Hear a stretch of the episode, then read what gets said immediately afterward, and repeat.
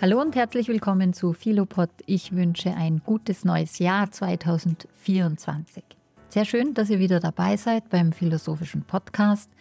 Ähm, es ist die erste Folge in diesem Jahr. Heute wieder ein Solo. Es geht um ein ganz wichtiges Thema, das sicher ganz viele jetzt am Beginn des Jahres interessiert. Es geht um die Frage nach dem Neuanfang, wie so etwas gelingen kann, was es denn überhaupt bedeutet für uns, das Neue in die Welt zu bringen.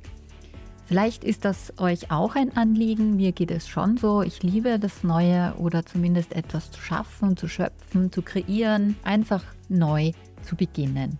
Ich habe ein paar philosophische ähm, Positionen dazu herausgesucht und mich mit diesen auseinandergesetzt und möchte die für euch zusammenfassen und ähm, auch ein paar Tipps mitgeben, wie wir uns dem Neuen widmen können, wie wir das Neue in die Welt bringen können. Und ein paar Gedanken dazu, was das Neue denn für uns bedeutet. Viel Vergnügen dabei. Gut, also wir starten mal mit einer Philosophie, die ganz sicher sehr viele kennen, mit dem Stoizismus. Die Stoa ist ja momentan in aller Munde. Ähm, es gibt ganz viele Bücher, dazu ähm, mit der Idee, im Grunde eine Art äh, ja, Ratgeber zu haben in dieser Art der Philosophie. Ähm, es gibt auch bei mir und bei Philoskop äh, in den nächsten Wochen äh, starten wir mit einem Online-Seminar zur Store. Ähm, und dann gibt es auch vor Ort ein zweitägiges Seminar dazu. Und zwar war mir das auch ein Anliegen deshalb, weil eben gerade die Store so ähm, in ist und, und so nachgefragt wird, aber dann sehr oft doch aus dem historischen Zusammenhang gerissen wird. Und hier gibt es schon ein paar Dinge, die es zu beachten gilt, nämlich, ähm, dass die SOA nicht so eins zu eins heute anwendbar ist, sondern dass man auch immer den Kontext betrachten muss. Wie wurde damals gedacht? Warum ähm, gab es diese äh, philosophischen Positionen? Das ist alles eingebettet. Und eine Kenntnis darüber zu haben, ist ganz sinnvoll, sage ich mal. Also das wird auf jeden Fall auch beim Stoa-Kurs bei Philoskop ein ganz wichtiges Thema werden. Jedenfalls, ähm, man kennt die Stoa eben aus der griechischen Antike ähm, und dann auch aus der römischen. Ähm, ganz bekannt sind sicher äh, Seneca, äh, Marcus Aurelius zum Beispiel. Worum ging es beim Stoizismus? Es ging darum, vor allem mit den Unwägbarkeiten des Lebens zurechtzukommen, eine innere Stärke zu entwickeln und zu gewinnen. Ähm, nicht nur Stärke, sondern, und das ist natürlich ein ganz wichtiger Begriff, vor allem auch Gelassenheit, die berühmte Ataraxia. Ähm, ganz zentral für äh, die Stoiker, wie zum Beispiel Epiktet, eben wie gesagt auch Seneca oder Marcus Aurelius, war deshalb dat, ähm, unterscheiden zu können, welche Dinge ähm, wir kontrollieren können, also was in unserer Hand liegt, in unserer Macht liegt und was außerhalb unserer Kontrolle liegt. Und ähm, dessen sollten wir uns sehr bewusst werden und dann auch dementsprechend reagieren. Diese gesamte Philosophie lehrt im Grunde, dass äh, Glück und Leid nicht von äußeren Ereignissen abhängen, auch wenn wir das immer wieder glauben, nicht? Wir sprechen ja über Schicksalsschläge und so weiter oder auch den Bedingungen, unter denen wir leben, sondern so die Überzeugung eben der Stoa, dass es vor allem von der, unserer Einstellung abhängt, wie wir die Dinge wahrnehmen. Denn schlussendlich, ähm, ob wir etwas als Leid oder Glück empfinden, ist eine Empfindung. Und diese Empfindung, die ist natürlich in uns selbst verortet. Also im Grunde geht es sozusagen bei allen darum, wie wir es interpretieren, wie wir es betrachten, wie wir es wahrnehmen, wie wir es sehen und so weiter. Und die Idee ist nun, dass wir darauf sehr wohl einen gewissen Zugriff haben. Also an uns selbst arbeiten können, um es eben anders wahrzunehmen, anders zu interpretieren und so weiter. Das heißt, ein Neuanfang oder neu anzufangen, sich neu zu entwerfen vielleicht, wäre in so einer Art stoischen Denken im Grunde würde man es darin erkennen, eben die Möglichkeit zu haben, einen neuen Blick, einen anderen Blick auf die Dinge zu werfen, so dass wir mit mehr Ruhe und mehr Gelassenheit an die Sachen herangehen können. Also, wenn ich aus dem Alltag mal ein Beispiel nehmen darf, wir stellen uns vor, äh, wir verlieren den Job, so ein Klassiker, und wir müssen neu beginnen und uns neu aufstellen, dann würde eben die Stoa argumentieren, dass es eigentlich nicht der Jobverlust selbst ist, der uns, der das Leid verursacht, sondern eben unsere Wahrnehmung oder unsere Einstellung zu diesem Jobverlust. Denn es kann natürlich zig andere Situationen geben, wo wir zum Beispiel froh darüber gewesen wären. Also es ist immer eine Interpretations- oder Wahrnehmungssache. Und indem wir nun unsere Reaktionen wahrnehmen und kontrollieren versuchen, so eben das Anliegen auch der Store, können wir im Grunde einen Neuanfang eben als Chance äh, für eine persönliche Entwicklung zum Beispiel wahrnehmen. Das heißt, alles, was uns geschieht, an, an vielleicht auch Schicksalsschlägen, ähm, können wir auch immer anders interpretieren. Also im Alltag würde dies nun bedeuten, wenn wir sagen, wie könnten wir jetzt zumindest mal diese Idee des Neuen ähm, anwenden, dann würde es eben darum gehen, ganz neutral erstmal zu betrachten, wie sind denn unsere Reaktionen. Und sich dann zu fragen, kann ich auch anders reagieren oder kann ich es auch anders wahrnehmen? Kann ich zum Beispiel aus dieser Situation lernen oder wie kann ich an dem wachsen? Also im Grunde natürlich auch in aller Gelassenheit das Positive daran äh, zu sehen. Es gibt natürlich noch viele andere äh, stoische Gedanken und Überlegungen, aber wie gesagt, wer sich darin vertiefen möchte, es gibt ein Seminar dazu. Das wäre mal die eine philosophische Tradition. Es gibt aber noch jemanden, und wir springen jetzt ganz weit, zunächst mal ins 20. Jahrhundert. Ähm, wenn man vom Neuen spricht, dann muss man immer auch von Hannah Arendt sprechen. Hannah Arendt, eine der bedeutendsten politischen Theoretikerinnen des 20. Jahrhunderts. Sie hat eine ganz faszinierende Perspektive auf das Thema Neuanfang äh, uns gewidmet. Äh, in ihrer Theorie betont sie, dass die, nur der Mensch im Grunde die Fähigkeit hat, überhaupt etwas Neues zu beginnen, nämlich bewusst, eben bewusst etwas Neues und vor allem, dass nur der Mensch die Sehnsucht hat, etwas Neues in die Welt zu setzen. Sie nennt das auch Gebürtlichkeit oder Natalität. Warum? Weil der Mensch ein Bewusstsein von seiner Geburt hat. Also der Mensch sozusagen ist sich seiner, seines Werdens bewusst, seiner Geburt bewusst und in dem Sinn sozusagen haben wir auch immer die Sehnsucht, wieder etwas zu gebären, könnten wir sagen, oder wieder etwas Neues in die Welt zu setzen. Und das ist ein ganz zentrales Element, das sie dann auch noch mit der Idee verbindet, also mit der Frage, wie kommt das Neue in die Welt? Dann würde äh, Hannah Arendt sagen, durch das Handeln. Ähm, Hannah Arendt unterscheidet in Vita Activa nämlich äh, zwischen drei Formen des Tuns dem Arbeiten, dem Herstellen und dem Handeln. Ich kann mich jetzt den ersten beiden nicht so widmen, aber es gibt dazu eine Podcast-Folge, also einfach mal zurückgehen zu Hannah Arendt. Jedenfalls das dritte, das Handeln, ist für sie im Grunde die höchste und edelste Tätigkeit des Menschen, weil eben das Handeln ganz eng damit verbunden ist, etwas Neues zu beginnen. Also im Grunde die Möglichkeit, sich einzuschalten, sich einzuschalten in das Geschehen, in die Geschichte, die Geschichte neu zu gestalten. Und Arendt betont auch die Einzigartigkeit jedes Handelnden, denn es ist nicht vorhersehbar, sozusagen, welche, nicht, zumindest nicht vollständig, welche Konsequenzen das jeweilige Handeln hat. Ähm, denn es entsteht aus der Interaktion freier Individuen. Das heißt, es hat sehr viel Schöpferisches an sich, viel mit Kreativität zu tun, aber eben auch mit diesem Neubeginn zu tun. Und so wird hier eigentlich der Neuanfang im Handeln oder durch das Handeln zu einem ganz fundamentalen Ausdruck menschlicher Freiheit, also etwas, das nur dem Menschen eigen ist. Und hier sieht sie auch die Quelle politischer Veränderung. Also Handeln ist für Arendt immer etwas, das wir im Öffentlichen tun, immer etwas, das auch andere Menschen mit äh, involviert äh, und wo sich sozusagen die Konsequenzen auch immer auf mehrere auswirken und hat damit für sie immer auch schon eine politische Dimension.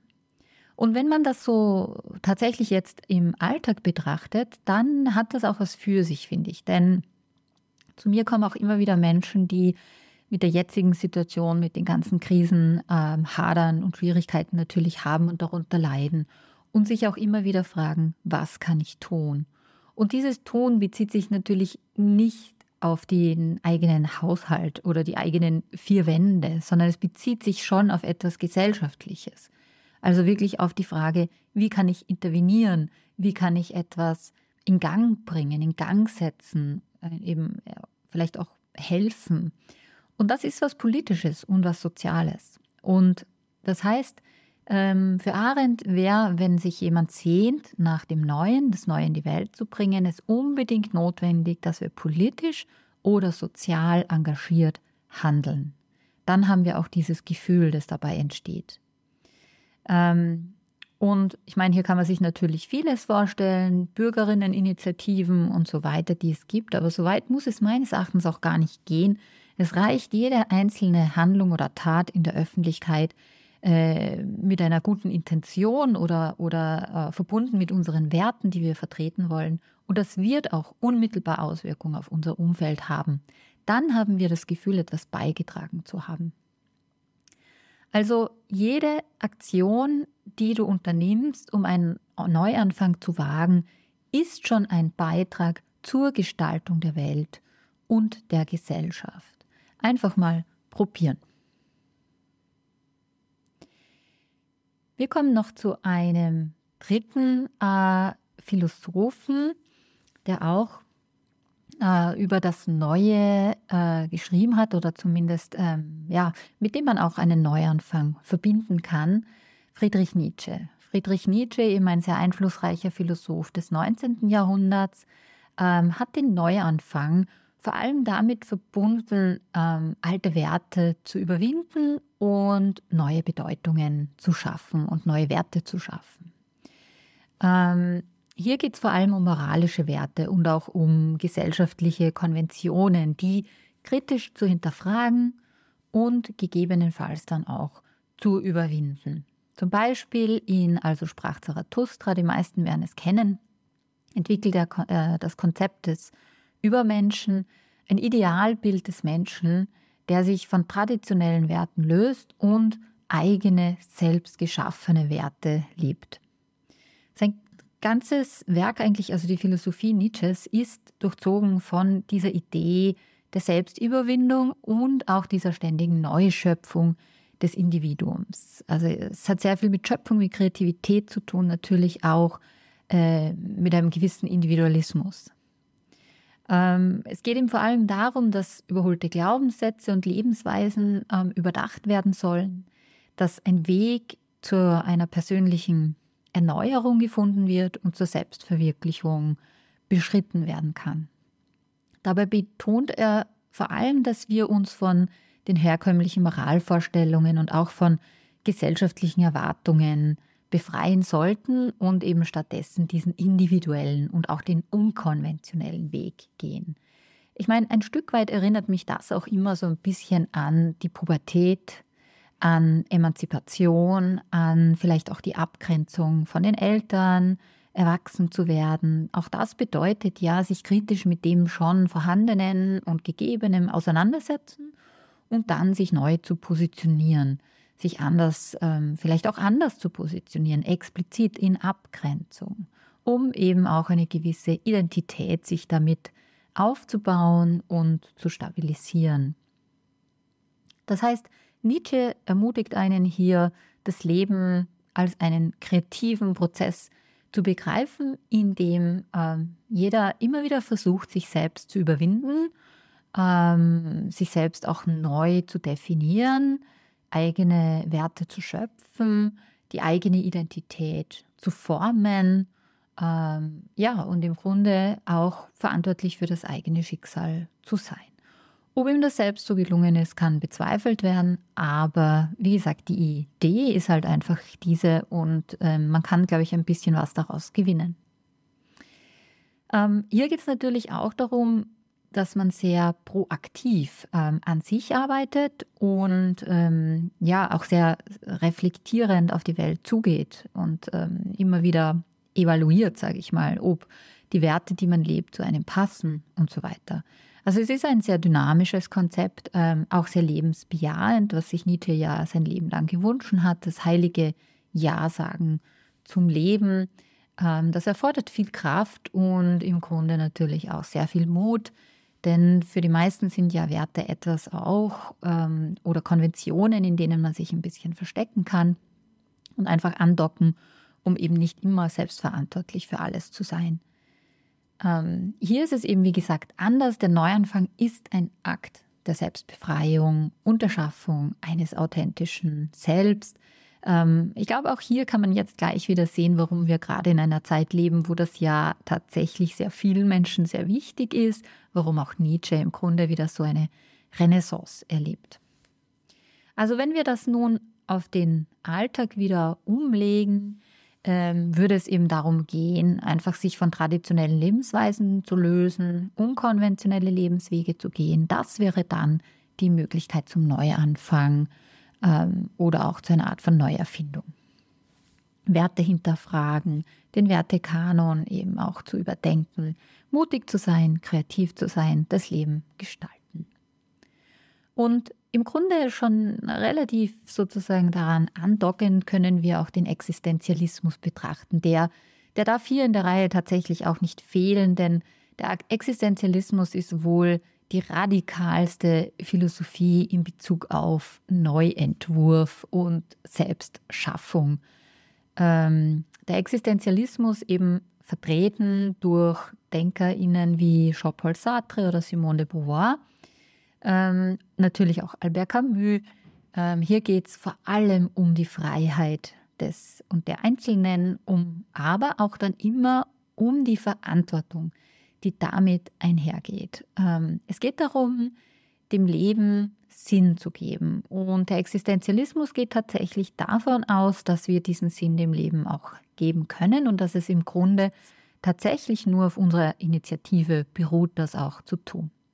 Der Existenzialismus, eine ganz äh, wichtige philosophische Strömung des 20. Jahrhunderts, ähm, setzt sich eben grundlegend mit der Freiheit auseinander und eben der daraus resultierenden Verantwortung des Individuums.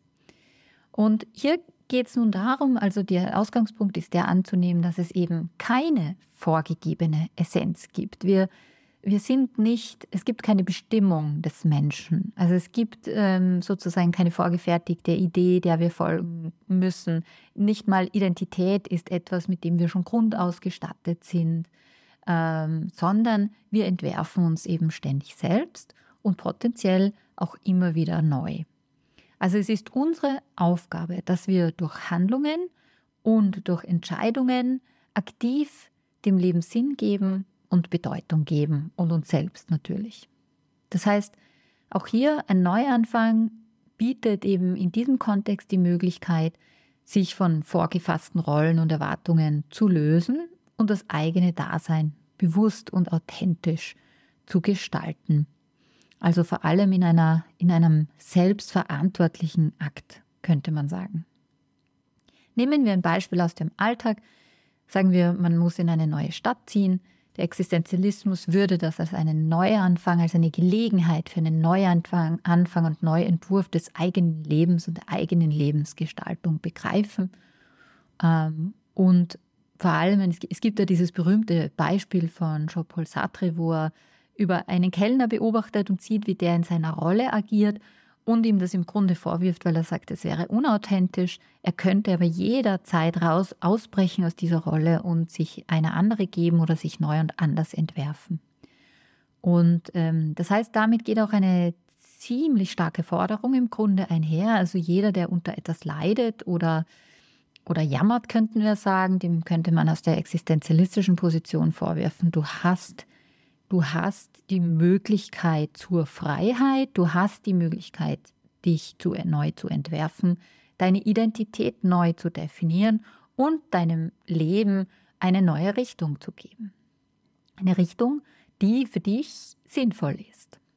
Und man muss jetzt dazu ganz wichtig sagen, wer sich mit dem Existenzialismus beschäftigt, bitte niemals bei Jean-Paul Sartre stehen bleiben, sondern immer weitergehen zu Simone de Beauvoir denn die hat den Existenzialismus tatsächlich qualitativ extrem äh, weiterentwickelt indem sie eben die Unterscheidung aus einer, aus einer weiblichen äh, Perspektive gemacht hat, indem sie gesagt hat, ähm, ja, vielleicht haben alle die Möglichkeit zur Freiheit, aber nicht alle haben die gleiche Macht zur Freiheit. Sie hat also die Machtfrage mit den, noch mit in den Existenzialismus genommen und eingebaut. Und Beauvoir hat sehr wohl gesehen, dass es gesellschaftliche Beschränkungen gibt und Einschränkungen, die nicht so leicht zu überwinden waren. Auch wenn sie prinzipiell eine Anhängerin eben dieser Freiheitsidee war, im Kern, so hat sie doch sozusagen das ein Stück weit relativiert, indem sie eben aus einer Minderheitenposition gesprochen hat und das äh, Leben auch betrachtet hat. Also diese Unterscheidung finde ich persönlich sehr spannend, die Frage nach der Macht zur Freiheit ähm, auch zu stellen. Aber wenn wir hier nochmal zu den Neuanfängen eben zurückkommen, dann könnte man sich hier im Alltag die Frage stellen, ähm, wer willst du wirklich sein? Wie kannst du deinen eigenen Weg neu oder anders gestalten? Und sei dir bewusst, dass du die Freiheit dazu hast, deine Existenz zu formen. Nun, das sind jetzt philosophische Perspektiven. Wir könnten natürlich auch noch in die Psychologie gehen. Das möchte ich nicht unbedingt. Aber eines, was hier natürlich ganz wichtig ist, was uns vielleicht auch oft abhält davor, mm, dem Neuen positiv gegenüber zu sein, ist mangelnde Resilienz, auch so ein Wort, das ja in aller Munde ist. Also es wäre die Fähigkeit, ähm, sich auch von Rückschlägen wieder erholen zu können.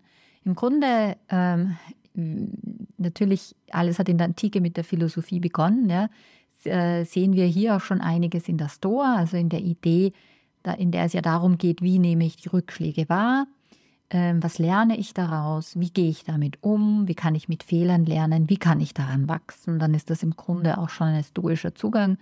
Da ging es natürlich auch um Resilienz. Heute wird es halt einfach so genannt. Ähm, es geht aber auch natürlich darum, eben mit Unsicherheiten einfach umgehen zu können, auch mit physischen, psychischen Herausforderungen sie bewältigen zu können und daran nicht zu zerbrechen. Und ähm, ja, meines Erachtens erfordert das halt äh, nicht nur eine individuelle Stärke, sondern eben auch immer Gemeinschaft. Es braucht einfach Netzwerke, es braucht Menschen, mit denen wir uns verbunden fühlen. Es braucht einen Dialog, es braucht den Austausch, es braucht Resonanz. Und diese Art von Resonanz in jeglicher Hinsicht die gibt uns dann auch die Stärke, mit diesen Dingen umgehen zu können, also mit Unsicherheiten oder mit Schicksalsschlägen und so weiter. Also das Resonanzkonzept von ähm, Hattenbrosa zum Beispiel finde ich hier ganz, ganz wichtig, um, ähm, um eben auch ja, die Kraft und vielleicht auch das Selbstbewusstsein, die Stärke äh, zu verspüren, in einen Neuanfang gehen zu können und damit nicht alles zu verlieren. Ähm, natürlich, wenn wir jetzt uns am Anfang des Jahres befinden, dann ähm, macht es sicherlich auch Sinn, sich Ziele zu setzen. Manche spornt das ja an, auch in, ihrer, äh, Neu, in ihrem Neuanfang.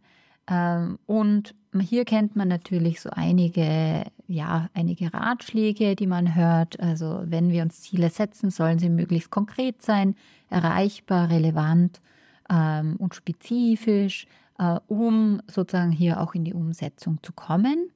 Äh, das kann sein. Also hier gibt es ja auch, wie gesagt, aus der Psychologie und so weiter ganz viele Tipps.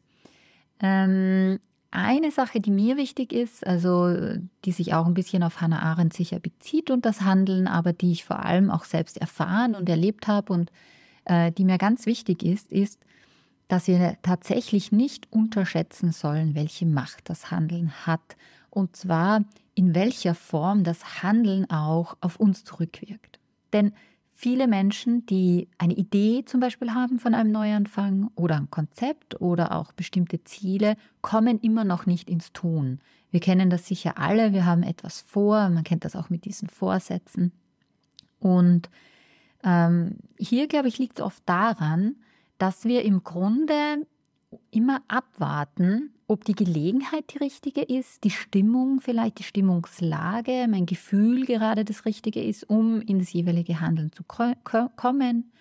Fühle ich mich gerade danach oder nicht? Und hier gibt es auch einen interessanten mentalen Trick, könnte man sagen. Ähm, nicht auf nichts zu warten, also nicht auf das sich einstellende Gefühl zu warten, sondern zunächst die Vorstellung dessen zu haben, wie denn eine solche Handlung aussehen würde, die Handlung einfach nachzuahmen ähm, und dann stellt sich erst das entsprechende Gefühl ein. Also ich bringe mal ein ganz praktisches Beispiel. Ich kann mir eben zum Beispiel vornehmen, jetzt am Anfang des Jahres mehr äh, Sport zu machen oder mehr äh, nach draußen zu gehen, vielleicht mehr in die frische Luft und so weiter. Und dann kann ich, ende ich wahrscheinlich dabei, dass ich jeden Tag in der Früh mir das überlegen werde, durch den Kopf gehen lassen, ob ich mich danach fühle, ähm, ob ich gerade in der richtigen Stimmung dafür bin, ähm, und dann beginnt schon mal das Zögern und das, was man so gerne den inneren Schweinehund nennt, äh, der das Ganze ausbremst. Äh, hier haben wir uns einfach in eine Schleife sozusagen ähm, verhangen. Wenn ich mir aber vorstelle, wie würde es aussehen, wenn ich eine Läuferin wäre, welche Handlung ähm, würde diese setzen? Man nennt es im Englischen eben dieses as if und im Deutschen als ob, ne? also ich tue, als ob ich wäre, dann komme ich zunächst in die Handlung, ich setze sie um und ich warte dann auf meine Reaktion. Und das ist ganz was Interessantes. Das funktioniert nämlich tatsächlich. Also sich an der Handlung orientieren, die Handlung durchführen und dann erst später zu evaluieren und zu schauen, wie ging es mir dabei? Ja? Ging es mir gut? Ging es mir nicht gut? Ja? Was hat sich da für ein Gefühl eingestellt? Das ist ein Tipp, den ich geben kann, der für mich zum Beispiel persönlich sehr gut funktioniert, um auch ins Handeln zu kommen. Vielleicht einfach mal ausprobieren. Auch hier probieren, handeln, tun und dann danach das Ganze nochmal äh, evaluieren, ob es passt oder nicht.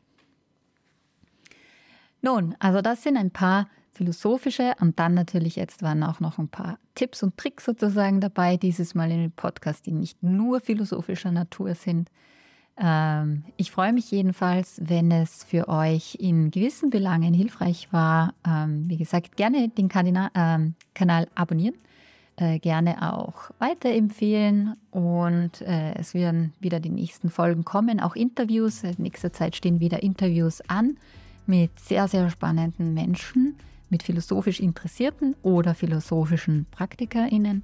Kommt gern auch mal in die philosophische Praxis, Philoskop, äh, kommt gern zu den Lesekreisen, zum Salon, ähm, zu analogen Veranstaltungen, zu Wanderungen, zu den Reisen und so weiter. Einfach auf philoskop.org mal umschauen. Es gibt eine lange Terminliste, sich anmelden und ich freue mich auf eine Begegnung. Bis zum nächsten Mal.